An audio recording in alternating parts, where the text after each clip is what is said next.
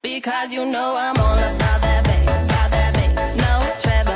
I'm all about that bass, about that bass, no trouble. I'm all about that bass, about that bass, no trouble. I'm all about that bass, 'bout that 好，bass. 随口说美国啊，非常高兴呢，今天又看到喜马拉雅的首页上出现了“随口说美国”。那么正好播的就是上一期的这个话题，就是赴美生子的话题。那这个话题当然是虽然说热门哈，但其实是蛮敏感的。就是说我说过了嘛，就是民间其实还是略带负面和怀疑的眼光来看待这个这个赴美生子。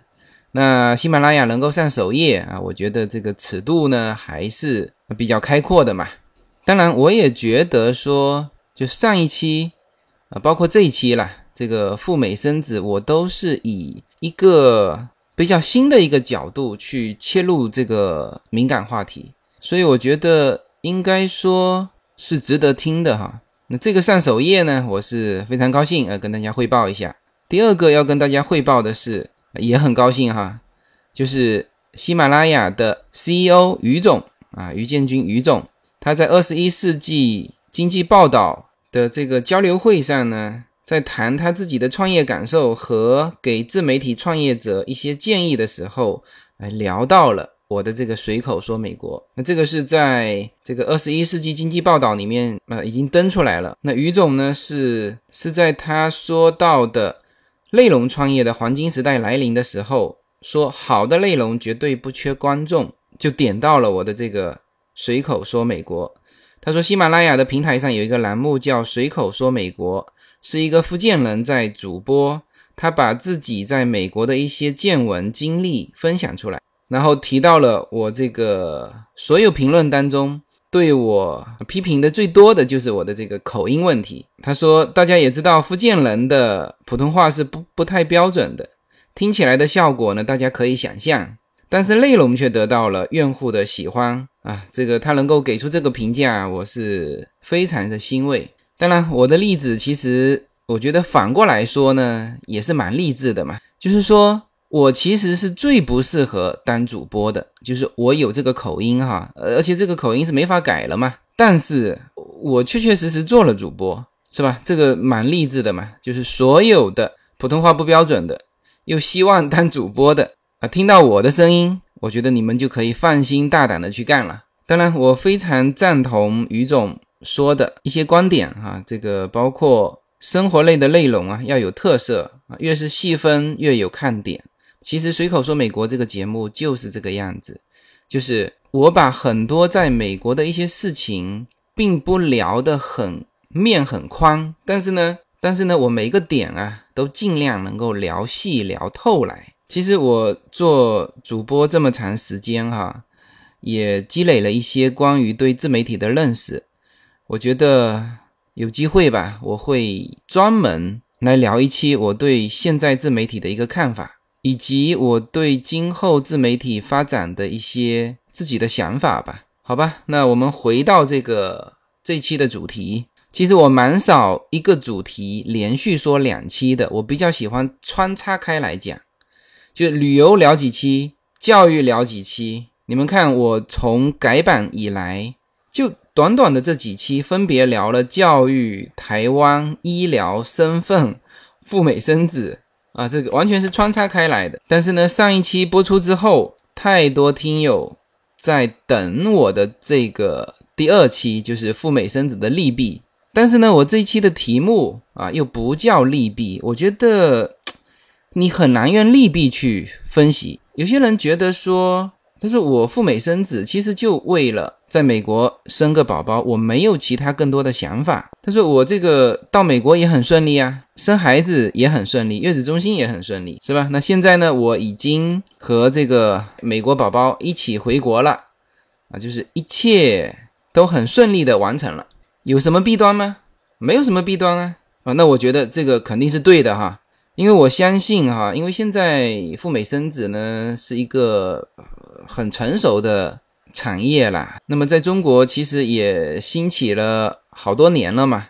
那么国内的这个赴美生子家庭呢，有各自的这个组织啊，然后群策群力，呃，所有的经验也都能分享啊。我觉得这一点真的是算是少有的这种松散组织写作的这么好的啊，所有的经验分享。然后呢，在美国这边，也就是主要在洛杉矶啦，这个赴美生子的产业哈也都非常发达。那月子中心不用说了哈，很多人现在过来 DIY 的，我觉得也都做得非常好，那一切都非常顺利啊，是吧？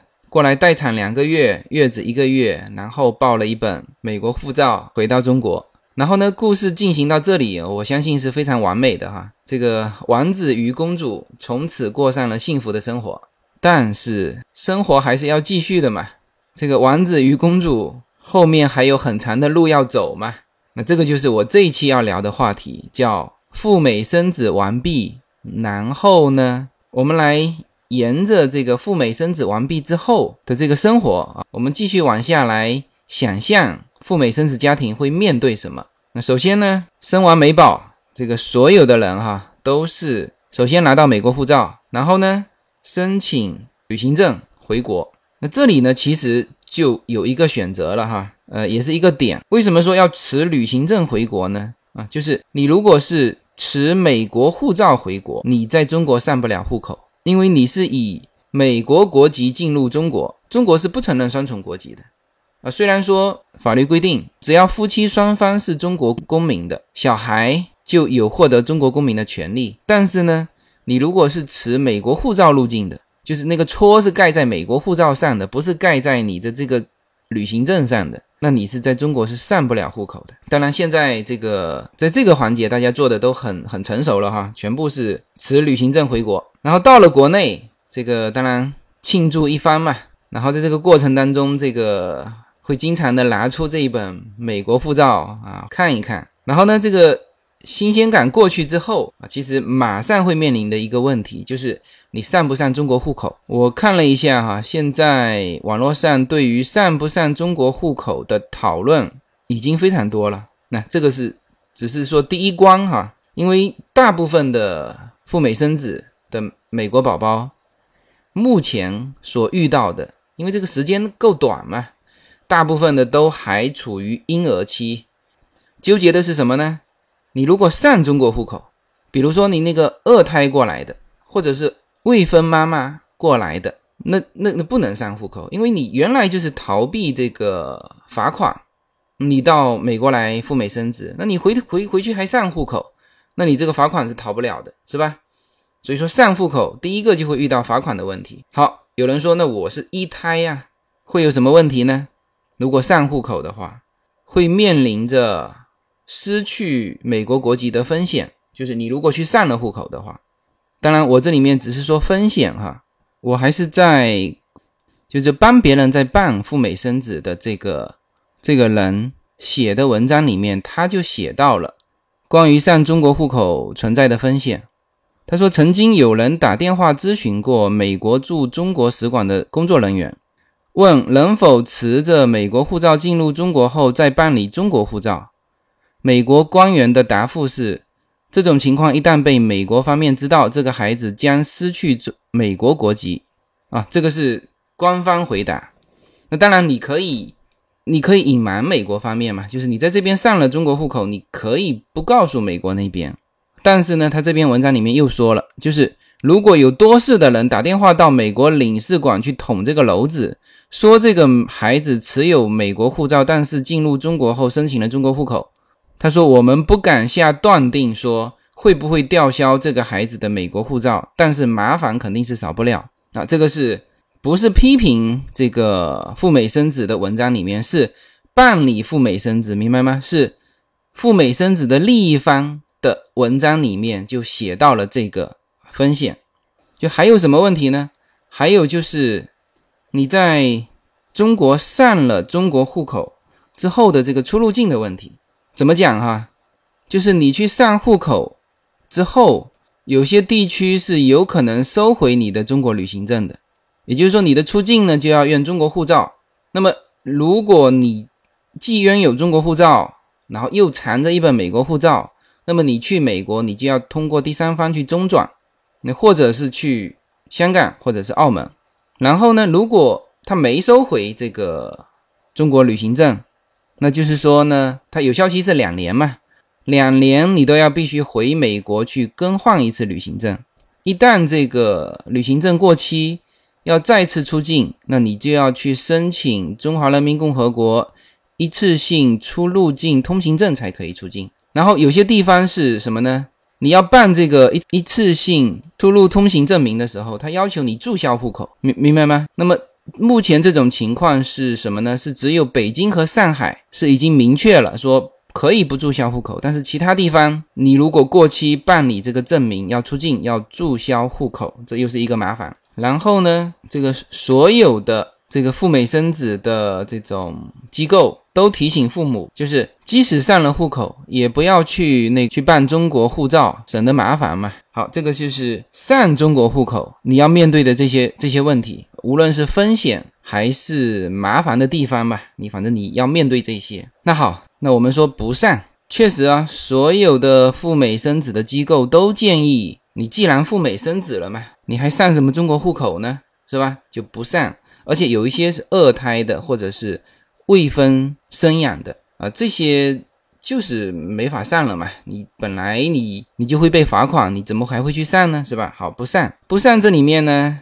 有什么问题呢？你义务教育就教育不到了嘛。当然，很多家庭是这么考虑的，就是说他有的他不在这个学区嘛。那我跨区本来就要这个赞助费，那我索性呢，这个小孩也交赞助费。那反正就是说，相同情况下，那你就没有享受到义务教育嘛。然后呢，医保也是没有的，就属于日常看病的。你小孩子从打预防针到这今后的这些医疗，你如果没有中国的身份，没有中国的户口，那你是就全部自费了。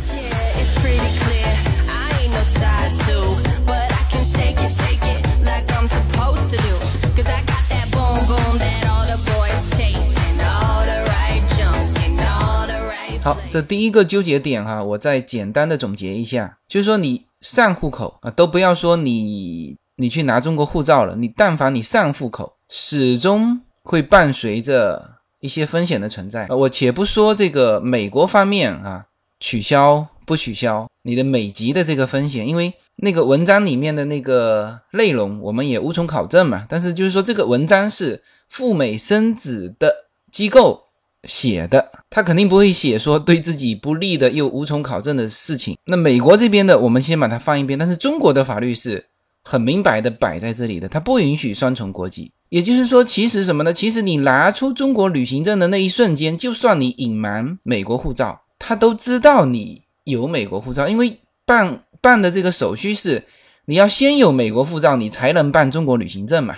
所以说，你有的时候说呃隐瞒啊，或者说。这个美国护照要藏好，其实都一样，效果都一样。中国方面很清楚，你拿中国旅行证回来的都是办过美国护照的。那么也也就是说，你拿着美国护照在这边上户口，按照中国的法律行不行？这个很简单的事情嘛。所以现在的一些情况是叫做默许。那么只要它是默许，就是属于法外开恩的事情。那这里面就就始终存在的。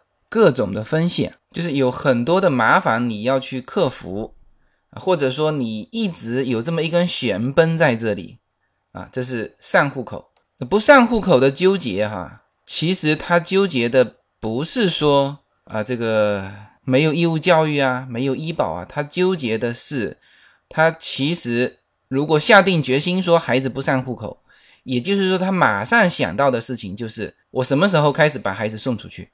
那这就是我接下去要说的后面的纠结的地方，是吧？他既然在中国是没有户口的，他一定是要开始想孩子后面怎么办。这个现在啊，大部分都还在这个问题中徘徊。那但是呢，也有少部分的，就早期的赴美生子的小孩呢，就开始考虑小孩读幼儿园的问题。就是我身边很多之前赴美生子的小孩呀。现在呢，就开始考虑幼儿园的问题。一考虑到幼儿园的问题，其实啊，它其实连带的是考虑到后面九年义务教育的问题，就是你到底是在美国上，还是在中国上？你如果在美国上，马上问题就跳出来了。你你这么小小孩，你要陪同吧？父母其中的一方要在这边陪吧。那么父母的身份问题怎么解决？那幼儿园可能还好办哈，就是反正这边都是私立幼儿园嘛，因为公立的只上两小时，就是就算正常。像我们小孩当时也没没让他们去上公立的，因为两个小时啊，这个接送一下，就是说把他送进去，你马上回头又要去把他接回来，所以呢，正常也都是上私立的。那上私立的就有一个好处，就是说我甚至可以什么呢？我可以按月来上啊，这个月我交钱，下个月或者下下个月我回中国两个月，然后呢，这个妈妈呢就用，就是充分用这个。十年期的旅游签证，但是这个是有问题的哈。就是你如果说我我之前应该有说过这个话题哈，十年旅游签证，你最好是住三个月，你就得回去。你一旦两次超过四个月，广州领事馆就会给你打电话，就会把你召回广州领事馆去问你到底在美国都待这么长时间是做什么。是不是与你当时所签的旅游这个目的不符？他会招你回去问。那如果没回答好，那不好意思，十年签证取消。小孩怎么办？没有父母的陪同，小孩这么小，你就算找寄宿家庭，寄宿家庭也都是高中之后的事情。如果是幼儿园期间，这个小学期间是不太可能让小孩一个人待在美国的。好，这个就是在美国上的问题，就是。父母的身份怎么办？然后我看有一些赴美生子的机构，居然写着说父母可以以这个监护的身份长期居住美国，这个 这个宣传的就很离谱了哈，这是不可能的。父母是父母，就是你小孩是美国公民，你父母呢要用自己的身份进出美国，那这里面这个问题就很突出了。那好，那你说我幼儿园就在国内上。我小学也在国内上，国内九年义务教育很扎实啊，是吧？是啊，你当时赴美生子的目的是什么啊？我相信很大一部分是要逃避中国目前的这个教育体系呀。你回头还让小孩子去接受中国的小学教育，这里面是有纠结的哈。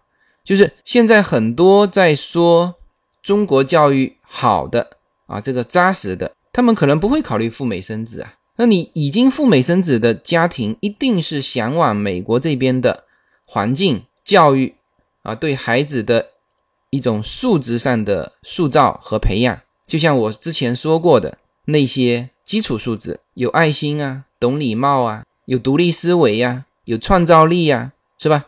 你这些东西，我相信哈，没有来过美国的人，他可能也不会那么在意。但是你。但凡赴美生子家庭的啊，特别是那种在这边 DIY 的，你肯定是充分感受到美国社会了嘛？你知道美国社会是什么样？你在这种情况下还让小孩去接受中国的九年义务教育，那么我问你，赴美生子的当初的意义在哪里？好，这就是第二个纠结点，小孩教育放在哪里？好，那有人又说，那我九年义务教育我就在中国，我回头呢让小孩来这边上大学。然后我看了一下这个赴美生子的机构的宣传啊，说上大学的时候是这样子的啊，说低门槛进入美国名牌大学，学费仅为外国学生的百分之十到五十，享受公民专享奖学金和低利率的助学金啊。这里面我一个一个来说哈，就什么叫做低门槛进入美国名牌大学？那我觉得这个应该反过来吧。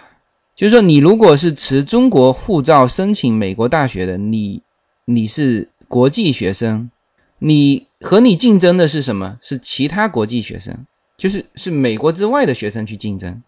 但是呢，你如果是美国公民，你和什么呢？你和美国在美国接受了十三年教育的。为什么说十三年啊？他这边有个 King Garden 啊，像 Yuna 现在读的就是 King Garden。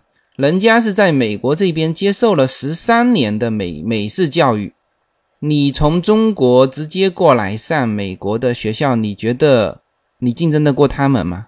啊，但是呢，你说我是这个从中国过来的，那不好意思，你是美国公民啊，而且现在美国对于亚裔啊，就是你是美国公民，而且你是亚裔，这个控制的很严的，所以才有那个 SCA 五的那个提案嘛。就就算是没有那个提案，现在已经都是有控制的。就说什么呢？就是你如果是个黑人，你的分数一定是比华人来的低很多。然后你如果是个黑人，又是个单亲家庭，哇，那别人不用跟你竞争了，明白吗？这个都是美国公民，但是你拿着美国公民的身份，又长着一张亚裔的脸啊，或者你就是亚裔。你是不可能什么低门槛进入美国名牌大学的，你遇到的是比你多十三年的美国教育的美国的学生的公平竞争，甚至是不公平竞争。你亚裔嘛，你你就应该高分数。然后呢，说到这个学费哈，基本的名牌大学都是私立学校，私立学校不管对于国际生还是对于美国公民的收费都是一样的。那么不一样的是什么呢？是公立大学，就比如说加州这边的公立大学。那好，就是你是本州人，本州人就起码你在这边要居住超过一年啊，你要提供你在这边居住的证明啊，水电费啊什么的。像像优娜上学现在就是，他上那个小学之前要去当地的教育局去去申请那个名额。就你要把家里的就所有的证据带去，包括家里的这个水电费单啊，什么这些带去，证明你在这里住了多久了。然后呢，他才给你录啊。那这个确实是有一些，像加州这边就有，就是有一些是跟外州的学生比是便宜的。但是呢，我刚才说过了，就是你必须在这里居住，就之前就必须在这里居住。好了，再说到这个。奖学金，他他的那个宣传不是说吗？叫公民专享奖学金。其实奖学金是公平的，没有什么公民专享，一样的。就无论你是国际生还是公民，这个又是公平的。而且现在的奖学金是这个比例呀，已经是大大降低了，不是那么容易获得奖学金的。然后这个低利率助学金啊，这个是真的，但是这个也是公平的嘛，大家都有。然后这里多说一句哈，呃，特别是美国好的大学，它对于孩子的要求，就是对于学生的要求，除了成绩之外，还要有对这个学生很多方面的一个考察，就是比如说你有没有在美国进行社会实践的经验，你有没有做过什么募捐项目啊，甚至考考核到你父母。就叶子有一个朋友就是这样子。他那个家庭也非常优秀，小孩子也很优秀。最后他是人家校方要面试他的父母的，最后呢孩子没有被录取。那反正是不是他父母的原因不知道。那但是呢他妈妈就一直很纠结，他他认为是因为自己的原因，小孩子没有办法上那个学校。所以说啊，如果说就是赴美生子的家庭考虑说啊，我这个十三年的教育都不在。不要说十三年嘛，就算比如说读到初中，就初中之前在中国，初中之后送到这边的就寄宿家庭，就用这种方式。首先呢，你其实和十三年在这边的纯正的美国公民去竞争的时候，考大学的时候，你就有诸多不利。我再说哈，现在这边的就是华人的孩子寄宿在这边的寄宿家庭，很多问题，两方面说。第一，美国这边的寄宿家庭是不会去管理小孩子怎么样的，他做到他该做的，那么小孩上完学就放羊了，这是第一个问题，没人管。第二个问题，小孩子和寄宿家庭之间的矛盾，由于之前的文化造成的一些差异，这种矛盾啊普遍存在。所有把小孩寄宿在美国的家庭，应该都深有体会。所以说你。你你你不用觉得说啊，我这个小孩在中国上完初中，因为那时候小孩小嘛，我没办法送他出来。要送他出来，我父母得有身份。那好，现在小孩上高中了，可以把他单独放在这边。你不要以为这个高中阶段就可以把他单独放在外面，没有父母的陪同，小孩子这个时候正是这个叛逆的时候，正是会出问题的时候。无论是男生还是女生。这些啊，都是你十几年之后再去纠结的东西，但是我现在提出来，一定会有这些问题。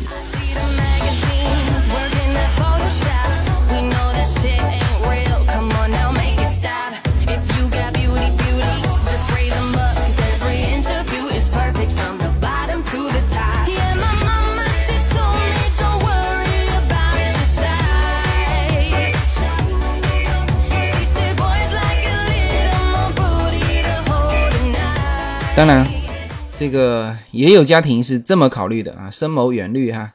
他说我这样子，我小孩之前呢全部在中国，我就送小孩出来读大学。那反正至少我读完大学，比这个到这边留学的学生有一个有一个优势啊，就是我有身份啊，你们没身份，你们要去去挤那个工作签。然后呢，那当然这个赴美生子机构是这么宣传的嘛？它这个当然都是宣传到二十几年之后的事情了哈。说在美国出生的公民能够在美国的政府、美国联邦单位以及企业任职啊，有一些岗位是仅限于公民，那这个是是对的哈。我这几天正好这个遇到一个在美国海军服役的一个华裔女生，那美国是这样子哈，就是这种。也就是，其实就是刚才这一条里面所宣传的，就是有一些岗位严格限制于公民啊，它其实不是哈，公民和绿卡，就美国是这样子。首先最牛逼的是海军陆战队嘛，海军陆战队里面几乎全是老美白人，然后呢，就是海军和空军是什么呢？是你只要公民身份就可以了，就是你可以去，你有公民身份你可以去参军，但是呢，有绿卡也是可以的哈，就是。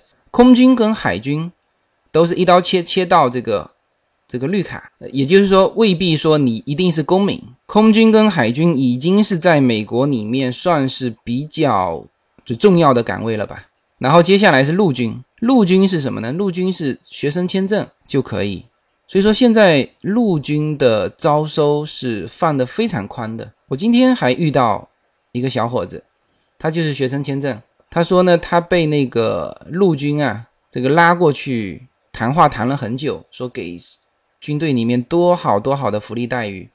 他是什么？他是学生签证，他只要一点头就能进陆军，而且这个把他拖进去陆军的那个人还还能拿到佣金。所以说现在美国的这个军队这个兵源啊就是这么紧张。然后，然后之前的那个女生在海军服役的那个女生说。新进去的就海军哦，新进去的这个新兵啊，整个营里面半个营是华人。我说这到底是美国军队还是中国军队？而且这个华人不是 A、B、C 哦，全部是都是新移民，刚刚拿到绿卡的。因为军队待遇高嘛，然后在海军里面又是只是操作一些仪器，是吧？他说，他说我们海军就没啥事啊，就是夸开一艘航空母舰过去，把兵全部运过去，哗再开回来，就这样子。所以啊，你看哈，重要岗位，海军陆战队不是你华人面孔能进得去的。然后呢，一到海军跟空军，其实绿卡也是可以的。再一到陆军，学生签证都可以。你这个美国的身份拼拼拼拼到这个时候，原来你所想象的那些优势到底还在不在？就这这里面，我已经从小孩回中国到小孩上户口。到小孩上上学，到小孩上大学，到小孩工作，一路上到底说之前你所想象的赴美生子的那些好处，就是优点、优势，到底体现了多少？当然，还有人说这个二十一岁之后，我父母可以移民啊，对不对呢？对。但是我相信哈，所有赴美生子的家庭，赴美生子是为了小孩，不是说为了自己的身份。所以啊，这里面就是这么多的纠结过来，其实呢，所有家庭都始终逃不开最初的那个纠纠结，就是我到底这一辈子啊，带着小孩是留在中国还是移到美国啊？其实赴美生子之后哈，他是介乎在这二者之间的一种纠结。你看哈，从上户口开始，上不上中国户口？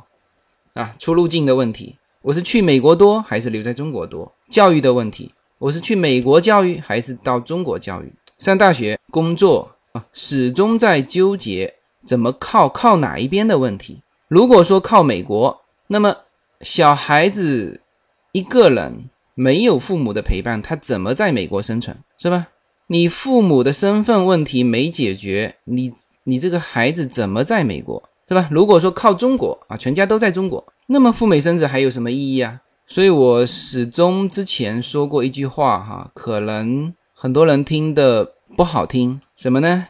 就是赴美生子其实是个半哪子工程。我相信哈，即使是赴美生子的意见领袖，他在被问到这个问题的时候，就是说你赴美生子完毕之后，然后呢，他都会思考一下，告诉你说，那我以后去移民。好，如果你以后家庭以后去移民。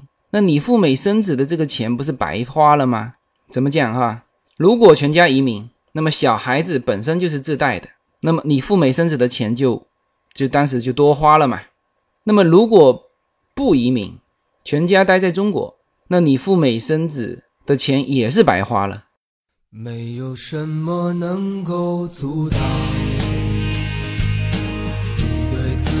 的向往。人生是一趟旅途，精彩的是沿途的风景。大家好，我是无限自由，非常高兴能够通过随口说美国这个节目来认识大家。我每周都会在洛杉矶为大家录制一期随口说美国。现在大家除了可以听到我的音频节目之外呢，还可以登录我的微信公众号，我公众号的名称是。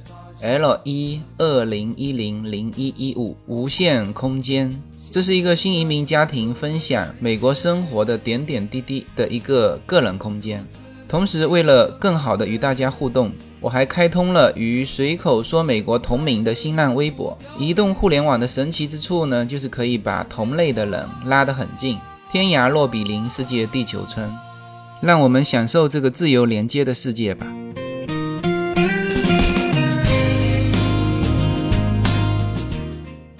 当然，我所接触的赴美生子的家庭，就大部分、绝大部分哈，都在考虑移民的问题。因为中国是这样子啊，它中国很多事情哈，它是有时间性的。为什么赴美生子会 会一下子热起来？其实跟很多政策是有关的。为什么之前没有啊？就是美国开放了自由行签证嘛，呃，大家一发现进去就可以待个半年，然后又发现生个小孩是美国。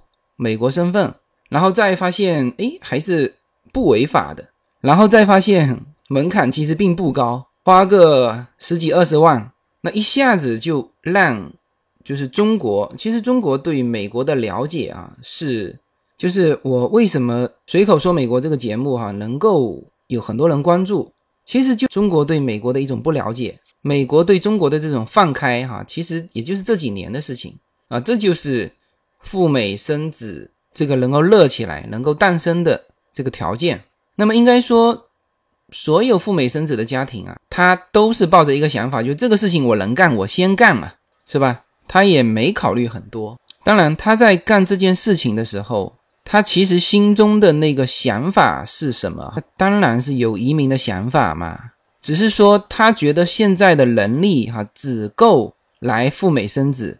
所以就先做了赴美的生子的这件事情，所以我又说赴美生子实际上是移民美国的，就是迈出的第一条腿。往往到了美国来，特别是赴美生子，他他不仅说在美国旅游嘛，而且在美国能够感受美国的生活，而且呢能够感受美国的一些环境、人文环境啊、自然环境啊，他感受完更是会加强、加深他对于。自己原来心中的那个美国梦，那这个往往回去之后，这个原来的那个那个初衷啊，属于那种看不清楚、不是很明明确的那个想法，就开始不断的就伴随着他这个美国宝宝遇到的各种纠结，不断的越来越强烈。就是基本上我看过的美国的赴美生子的家庭哈，都是这个样子。我我最近不是这个公众号从这个从订阅号已经升级到这个服务号了吗？然后最近我在公众号里面推出了一个咨询服务，相当一部分咨询我的都是赴美生子的家庭，呃，然后他们也会有的时候也不清晰嘛，就他们其实在走他们之前没有走完的路，所以呢，我今天聊这个话题叫赴美生子完毕，然后呢，就这个话题应该也是一个新的角度去去看这个赴美生子，而且呢，现在是属于这个赴美生子然后。的这个问题和各种的想法啊，慢慢刚刚开始涌现的时候，就是我上一期说了个头嘛，那这一期呢，就是说说到最尾巴，就中间段怎么赴美生子，那我觉得可以由那些那个赴美生子的机构来说嘛。那当然，我觉得这些机构现在已经都做得很完善了哈。这个那当然你自己 DIY 也可以，就是整个赴美流程已经非常完善了。这个细节呢，我就不在我的这个节目里说了吧。我呢就说个头，然后这一期是说个尾。那确实也是抛出问题，就是所有的赴美生子的家庭啊，听完这期节目，这个也对照一下，是不是今后要面对这些问题？当然，我相信哈，这个最终无论是怎么纠结啊，他都会都会找到一种平衡吧。也许有一些小孩是。就是不上中国户口，有些小孩是上中国户口，有些小孩是幼儿园就送出来，当然家长有他自己的办法。那有些小孩呢是初中出来啊，也许有些小孩就不出来了。今后十几年的时间呢，会来慢慢的验证这些，这是一部分就是比较特殊的阶段造成的特殊的群体。而这个群体在中国现在是蛮大的哈，他们呢也都在讨论这些。那我是非常欣赏这些有勇气来赴美生子的家庭啊。其实他迈出的这一步哈，就是我刚才说了，赴美生子啊，哪怕说赴美生子是半拉子工程，赴美生子是朝美国梦迈迈出的其中一步，这些都没有否定赴美生子这个事情给整个家庭、给今后的这个小孩带来的影响。因为你毕竟是个美国国籍嘛，你毕竟你的初衷想让小孩成为全球化的人嘛，所以呢，我我也相信这些家庭啊，能够在今后的这十几年当中克服我刚才说到的这些这些这些的问题，走出一条自己的路。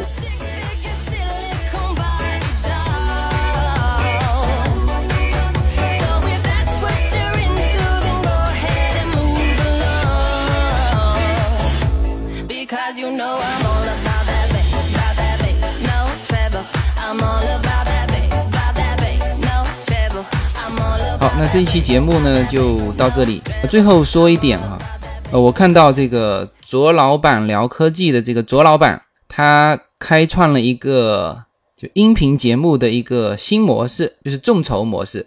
那我觉得这个模式呢，我就今后再考虑啊，这个怎么学习哈。